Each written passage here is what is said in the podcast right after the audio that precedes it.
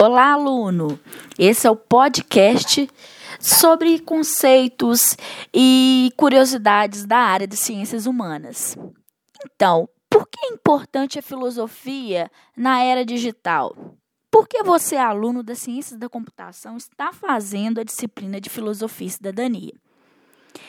As empresas tecnológicas, atualmente, se deram conta que cada vez mais precisam incorporar em suas equipes de profissionais pessoas que tenham enfoques éticos, críticos, totalmente diferente ao que uh, podem oferecer os seus perfis técnicos. A formação filosófica pode oferecer capacidades muito valiosas para empresas tecnológicas e para o desenvolvimento que vivem atualmente a ciência e a tecnologia. É um perigo pensar que o aprendizado pode ser avaliado em função da sua utilidade. Esses profissionais que adotam a, a, filosofia, a ética, se destacam pelas suas competências sociais, que podem ser a complementação para o profissional da ciência, tecnologia, engenharia e matemática. São habilidosos com idiomas, os dons comunicativos, a capacidade organizativa de decisão, mas nem sempre tiveram sua oportunidade garantida no mundo marcado pela transformação digital. Por que a filosofia é importante dentro do campo tecnológico? A, a, filosofia ela oferece conhecimentos como lógica, filosofia da matemática, teoria do conhecimento, antropologia, retórica, argumentação, redação, bem como a capacidade de enfrentar problemas e textos complexos.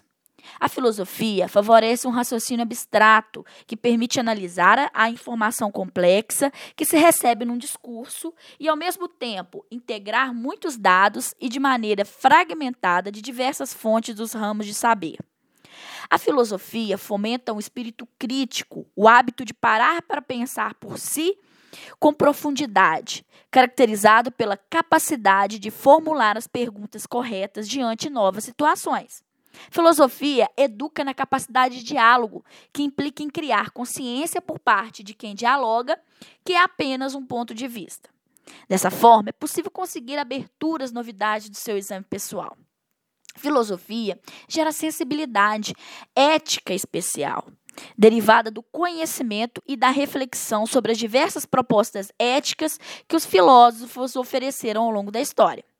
Portanto, essas capacidades se tornaram importantes para as empresas tecnológicas e, por isso, elas estão incorporando filósofos nas suas equipes. Os filósofos, né, aqueles que têm capacidade de pensar, refletir de modo pausado, de modo rigoroso, integra as consequências para a vida humana, as mudanças científicas e tecnológicas em que estamos vivenciando. As mentes dedicadas ao desenvolvimento da ciência e da tecnologia costumam não refletir sobre essas consequências. Então, é necessário que a filosofia haja como um, um catalisador da reflexão integrando vários saberes e gerando espaço de diálogo, nos que formular perguntas relevantes de acordo com os novos desafios. Prova disso foi o que aconteceu com a Google em 2012, quando anunciou a contratação de mais de 4 mil doutores em filosofia. Isso mesmo, a Google contratou 4 mil doutores em filosofia. A empresa não poderia contar somente com desenvolvimento tecnológico. Também deveria estudar aspectos como a empatia, particularidades culturais, visto que é uma empresa de caráter universal. As empresas não procuram por filósofos para exercerem a profissão. Estão sendo criadas novas posições na que é fundamental compreender o comportamento humano e suas reações desde outro ponto de vista. Entender o consumidor de maneira global é imprescindível para esta onde era o cliente está no centro de todos os negócios. A capacidade de pensar, raciocinar, formular perguntas e respostas é chave para realizar os processos de inovação e transformação tecnológica.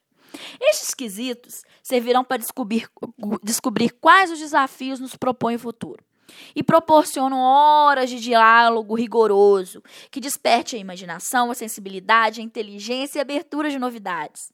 O objetivo dessa disciplina é alcançar uma previsão e antecipação que permita aproveitar as oportunidades e palhar os desafios concretos que nos deparam o futuro. é refletir sobre como a tecnologia pode nos auxiliar ou nos atrapalhar na construção de uma sociedade igualitária. Então, pessoal, esse foi o podcast com temas relacionados às ciências humanas para humanos. Então, se conecte. Até mais.